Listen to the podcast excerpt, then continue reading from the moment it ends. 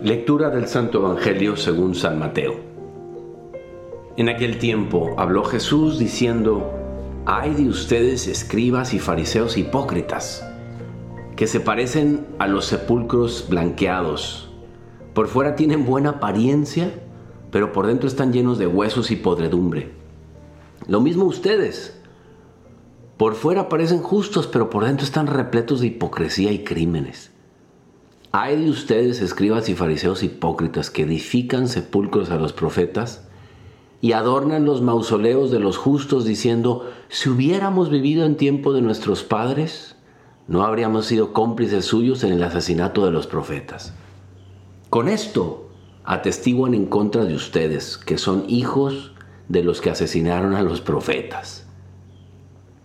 Colmen ustedes también la medida de sus padres. Querido amigo y amiga, yo creo que al menos yo te quiero compartir algo que probablemente tú y yo vamos a estar de acuerdo y es, en mi corazón llevo el deseo de poder ser ante los demás ese gran amigo. Ya ves que dicen que cuando uno encuentra un amigo, encuentra un tesoro y también está el dicho popular, de todos los días de que buenos amigos se encuentran con los dedos de una mano. Y aquí el ser humano que es sumamente de que tenemos puntos ciegos, solemos decir, sí, sí, no, es que yo no tengo muy buenos amigos, pero aquí yo me atrevo a preguntarte, ¿y tú de quién eres el buen amigo o la buena amiga? ¿Quién puede confiar en ti? ¿Acaso tú eres alguien de quien se puede decir, él, ella, jamás va a hablar a mis espaldas. Jamás me va a traicionar.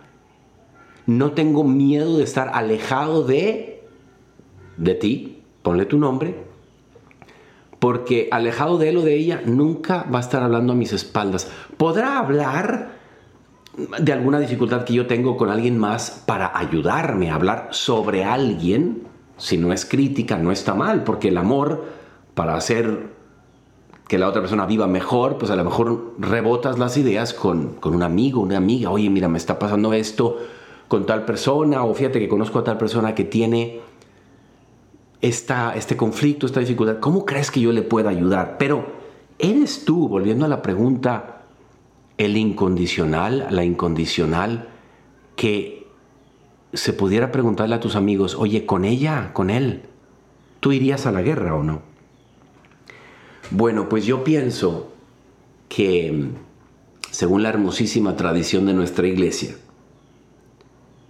la virtud, lo que tienen, el tesoro que poseen aquellos, de los que se puede decir, no, es que este vale oro molido, es la autenticidad.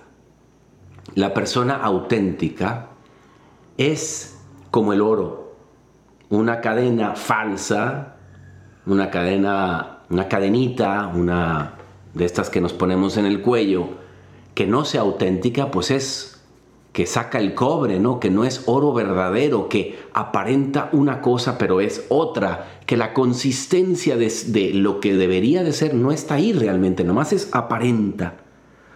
Y creo yo que Jesús a ti y a mí, ¿qué nos diría Jesús? Yo quiero que seas un amigo fiel. De hecho, Él nos dice que lo imitemos en su humildad. ¿Y por qué no imitarlo en su amistad, que es lo más hermoso que nos regala? Nos dice, ya no los llamo siervos, los llamo amigos. ¿Cuáles son, pues, tres características que tiene el alma, la persona auténtica? Y tú y yo hoy tenemos que medirnos ante esto. Bueno, número uno, el que es auténtico es fiel está ahí en las buenas y en las malas. Tiene memoria y corazón para mí. Me recuerda cuando estoy sufriendo, cuando no tengo nada que dar, cuando no aporto nada, cuando su amor es un amor que se extiende hacia mí sin buscar, o yo me extiendo hacia ella y no busca nada a cambio. Es fiel porque no traiciona. Es fiel porque me piensa en positivo, quiere lo mejor de mí, me promueve y me dice, yo quiero que tú existas, quiero que brilles. El fiel no tiene envidia de su amigo. Número dos, coherencia, que se suele definir como la alineación entre lo que pienso, lo que digo y lo que hago. Soy coherente.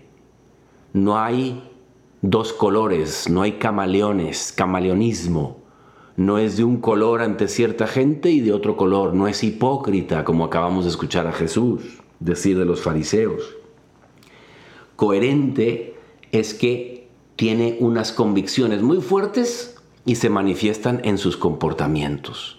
Sabe que no se debe emborrachar, nunca se le pasan las copas. Sabe que no debe mentir y procura no mentir. Sabe que no debe robar y jamás toma algo que no es de ella. Pensar, hablar y actuar alineados. Número uno fue fidelidad, número dos coherencia. Y por último, pureza de corazón. Qué hermoso es esa bienaventuranza de los puros de corazón. Y por favor, no nos vayamos como siempre, escuchamos pureza y siempre decimos, ah, tendrá que ser relacionado con el sexo, con el sexto o noveno mandamientos. No, no solamente lo incluye, pero no lo limita a ello. Pureza de corazón es quien pareciera que tiene otra patria.